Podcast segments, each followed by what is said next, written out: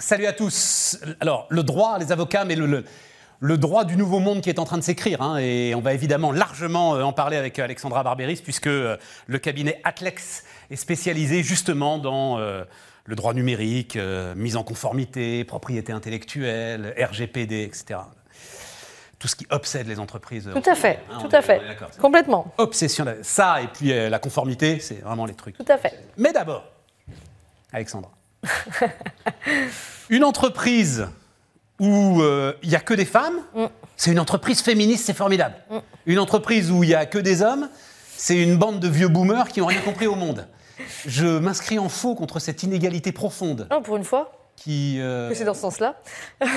non, mais c'est ça que tu dis, pour Non. une fois que c'est dans ce sens-là. Non. Non, mais ça pourrait être légitime, si tu veux. Euh, Des entreprises où il n'y a que des hommes, il y en a plein. Donc, euh, faisons quelques entreprises. c'est ça ta démarche? En fait, alors, c'est un petit peu différent. C'est-à-dire que euh, on ne l'a pas pensé contre les hommes, on l'a vraiment pensé pour les femmes. Il y a une chose qu'il faut, qu'il faut avoir en tête, c'est qu'il y a énormément de femmes qui sont avocates. Il y en a plus de la moitié. Plus de la moitié des avocats, d'une façon générale, sont des avocates. Donc, et, et ce chiffre-là va augmenter. Donc, de toute façon, euh, avoir de plus en plus de femmes dans les cabinets, ça sera une, euh, une réalité. Il y aura de moins en moins de messieurs, quoi quoi qu'on en Oui, mais toi, tu Voilà, fais un choix voilà. radical. Et moi, je fais un choix complètement radical. Je fais un choix radical parce que euh, ce, qu'on a, ce dont on s'est vraiment rendu compte, c'est que les femmes sont avocates, il y en a beaucoup, mais il y en a de moins en moins qui sont associées. Et il y en a de moins en moins qui sont à la gouvernance des très très beaux cabinets. De moins en moins? Et oui, parce qu'en fait, tu te rends compte qu'il y a 56% de femmes qui sont avocates, mais elles ne sont plus que 36% à devenir associées.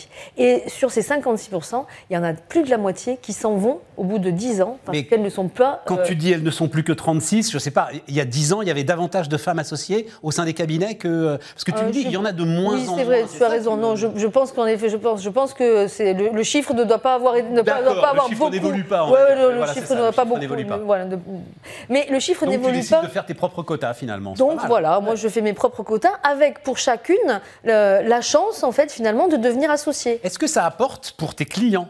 Enfin, est-ce que c'est quelque chose que tu mets en avant vis-à-vis de tes clients? Je suis pas certaine qu'on en ait qu'on en ait besoin véritablement. Je pense que ça on l'a vraiment pensé, euh, on l'a on l'a construit autour de notre équipe. D'accord. C'est véritablement un endroit sécurisé pour que jamais la, con- la condition féminine ne soit, ne soit une, une question. Tu sais, tu sais. Attends, attends, je, t'assure. obligé de te couper mais je, je- je t'en prie. sur ce terme de sécuriser. On Euh, n'est pas des dangers quand même. Ah non Ah non, non, non. Mais enfin, sécuriser, Non. ça veut dire que tu veux protéger tes collaboratrices contre un danger que représenterait euh, Alors- un avocat masculin? Pas un danger, alors, pas un danger, mais un risque. Et euh, tu vas voir, ça, s'entend plutôt bien lorsque je vais te parler tout à l'heure de la gestion de risque. En fait, le risque, si tu veux, c'est pas. euh, enfin, je ne fais pas de sous-entendu euh, graveleux, hein, mais le risque, hein, c'est que le, collaborateur masculin a plus de chances, et donc forcément le, la collaboratrice féminine moins, donc plus de risques, de ne jamais passer euh, euh, associé. Et c'est bien, les chiffres sont, sont- là pour nous l'expliquer, si tu veux. Euh, elles travaillent toutes, quasiment toutes, à 100%, enfin donc un temps plein. Elles sont payées sur Paris deux fois moins. C'est dramatique. En tu moyenne, c'est quoi? C'est des chiffres de l'Ordre national des avocats Oui, oui, oui, de, de l'ordre. Alors, Deux euh, fois moins? Oui, oui, oui, tout à fait. On a, sur Paris, on a des chiffres. fait sans doute des niveaux de responsabilité qui sont différents. C'est-à-dire comme il n'y a que des hommes au sommet, ils concentrent les plus hauts salaires. Exactement. Et donc tu arrives sur cette proportion. Exactement. C'est impressionnant. C'est impressionnant. Donc, si tu veux. Bon, déjà que. Bon, c'est intéressant. Voilà. Euh, c'est intéressant, ça va pas à un moment, et juste on va finir là-dessus, on va pas faire toute Oui. l'interview là-dessus, même si c'est intéressant quand même. hein. Euh, ça risque pas de te limiter dans le recrutement des talents? Euh, alors, ça, c'est la gageure, en effet, parce que euh, l'autre complication que l'on se met, parce que euh, comme on aime bien les challenges, c'est qu'à un moment donné, il va falloir aussi qu'elles aient une appétence technique, une appétence en droit de l'informatique. Et donc là, en effet, on réduit un petit peu le champ des possibles. Ça, j'en suis parfaitement consciente. Peut-être qu'on fera un, choix un peu différent dans quelques années où on se, on se rendra- compte que c'est très, très difficile. Mais comme je le disais un peu tout à l'heure, c'est que comme il y a de plus en plus de femmes qui rentrent dans cette profession, comme il y a plus d'étudiantes que d'étudiants en droit, eh bien finalement le, le, le, le, le ratio va à un moment donné se renverser dans, dans, dans l'autre sens. À nous peut-être en effet dans cette profession de les intéresser à cette nouvelle, euh, ce- cette, cette nouvelle appétence, cette Non, nouvelle ça, spécialité. Ou, et euh, de toute façon, c'est un terrain à conquérir. Complètement. Pour les jeunes filles. Il y a, Complètement. Il y a deux éléments. Il faut que les jeunes filles se lancent dans l'industrie et il faut que les jeunes filles se lancent dans le digital. Exactement. Sinon, on n'y arrivera pas. Exactement. C'est même pas une question de concurrence, c'est une question il nous faut les bras pour produire. Et complètement, complètement. Et en plus, si tu veux, ça, ça rejoint parfaitement une autre de mes casquettes. Enfin, euh, on a construit une feuille de route pour euh, les femmes dans le digital et les femmes surtout dans la cybersécurité, puisque je fais partie aussi d'une association qui s'appelle le CLUSIR euh, PACA, qui est le club de la sécurité informatique en région, qui, est, qui, qui, dénote une, un manque, mais, mais, mais, mais, patent, criant, mais horriblement dramatique de femmes dans cette profession-là. Oui, parce qu'on l'a pas dit, tu es à Marseille. Oui, c'est vrai, je suis à Marseille. Euh, donc, parlons un peu de ce droit digital, numérique, euh, RGPD, etc. Oui. Euh, comment est-ce que, je ne sais pas par quel bout le prendre, peut-être par quel bout justement il faut prendre ce, sujet qui est un sujet considérable, je disais, obsession d'énormément d'entreprises, normalement, notamment RGPD, mhm. qui mobilise des moyens considérables. Tout à fait. Comment est-ce que tu les accompagnes C'est quoi ta ligne directrice finalement dans ce, alors, au, début, lorsque ce texte est arrivé, euh, ça, a vraiment gelé euh, toutes les décisions. Alors, il y en a qui se sont pressés de le faire sans vraiment savoir où on allait. Il y en a qui ont attendu très longtemps. D'ailleurs, tout le monde n'est pas encore en conformité. Loin s'en faut, du reste. Bref. Euh, au tout début, on a fait un peu comme les copains. En tout cas, on a regardé comment on faisait. Et on a fait de la vraie mise en conformité. Et ce qu'on fait encore, évidemment. Euh, et puis jusqu'à. Tu vas voir les boîtes, tu désosses leur process. C'est ça. ça colle, ça colle pas, ça colle, ça colle. Exactement, exactement. On fait l'analyse des gaps. Mais ça veut dire que là-dessus, les textes sont clairs. Parce que c'est, moi, c'est les premières questions que j'entends. C'est on n'est même pas tout à fait sûr que le droit soit stabilisé. Si, il l'est, ça y est. oui, oui. D'accord. Disons qu'il y a une poche sur laquelle on, on, est encore un petit peu en discussion, qui est l'intérêt légitime et qui reste encore, pour, pas pour très longtemps, mais qui reste encore le, le, moment où on peut se dire, ok, là, on peut se raccrocher à ça, même si vous êtes pas, euh, même si vous êtes un peu borderline, on va parler de l'intérêt légitime de l'entreprise. Vous pouvez faire certaines choses. Ce sera un petit peu mon, euh, mon volant, en fait. Oui, c'est ça. Voilà. Hein. Mais finalement, euh, c'est ce que je dis souvent, le RGPD, c'est un texte européen donc c'est un texte processuel. Et dès lors que tu rentres dans une méthode de process, finalement, tu comprends, lorsque tu décryptes l'entreprise, tu comprends où sont tes, euh, où sont tes plus et où sont tes moins, où sont tes points forts et où sont tes points d'effort. Et pourquoi c'est intéressant? Parce que finalement, le chef d'entreprise, c'est toujours lui qui décide à la fin.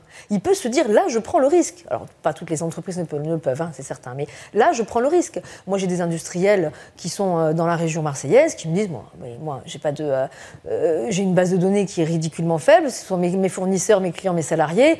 j'ai pas besoin d'un DPO, j'ai pas besoin. ok, en fait, finalement, avant que le, avant que le problème arrive jusqu'à moi, euh, il va se passer du temps.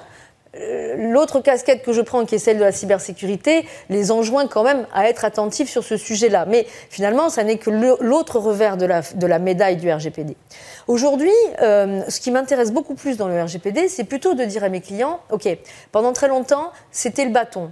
D'accord? On vous a fait avancer au fouet et vous saviez pas, et on vous a fait rentrer dans un, dans un tunnel qui n'était pas toujours très très éclairé et les portes étaient pas bien, pas, très, pas très bien euh, euh, indiquées. Aujourd'hui, voilà, le bout du tunnel, vous l'avez. Et ce qu'on va faire demain, avec tout ce qu'on a fait depuis deux ans, c'est la valorisation de la donnée. Et ce que vous avez dans l'entreprise, maintenant, vous savez où c'est.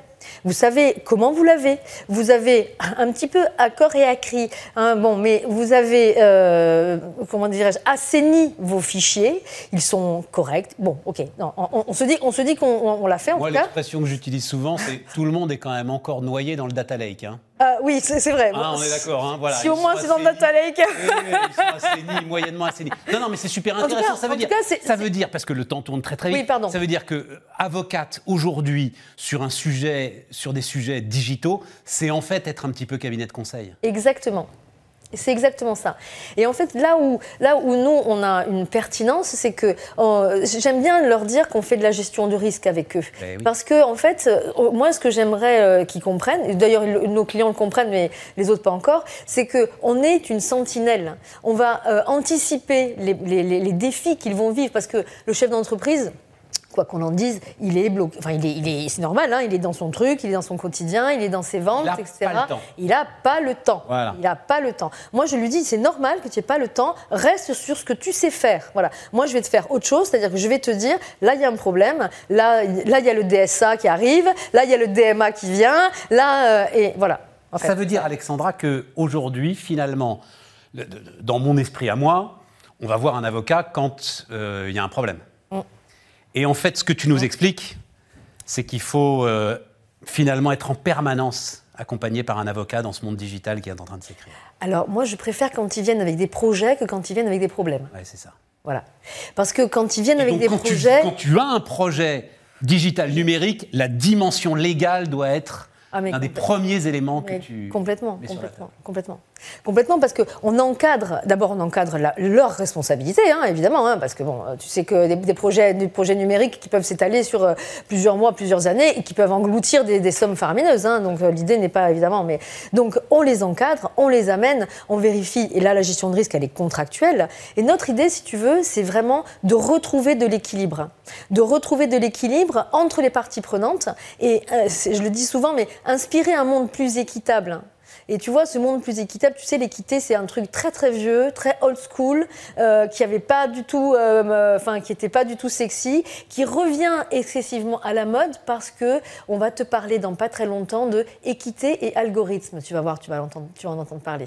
Et comment l'algorithme peut devenir vraiment équitable en fait Comment les algorithmes peuvent nous faire vivre normalement Eh bien, ça ne peut pas être le cas s'il n'y a pas d'équité et donc d'équité dans la rédaction, évidemment, des, du codage. Voilà. Voilà. Donc tu vois tout ça, finalement, aujourd'hui, c'est un sujet extraordinaire. C'est considérable et c'est d'une pertinence et d'une finesse ah, exceptionnelle. Ah, bon, ben, tant pis, tant pis, tant pis. Tout ça a été passionnant. Euh, en tout cas, c'est l'ouverture sur un, sur un nouveau monde. Euh, et effectivement, tu as parfaitement. C'est d'abord de la gestion de risque. Oui. C'est comme ça qu'il faut le prendre. C'est d'abord de la gestion de risque. Indispensable pour les entreprises. Alexandra Barberis, donc, et le cabinet à Marseille s'appelle Atlex. Merci Stéphane.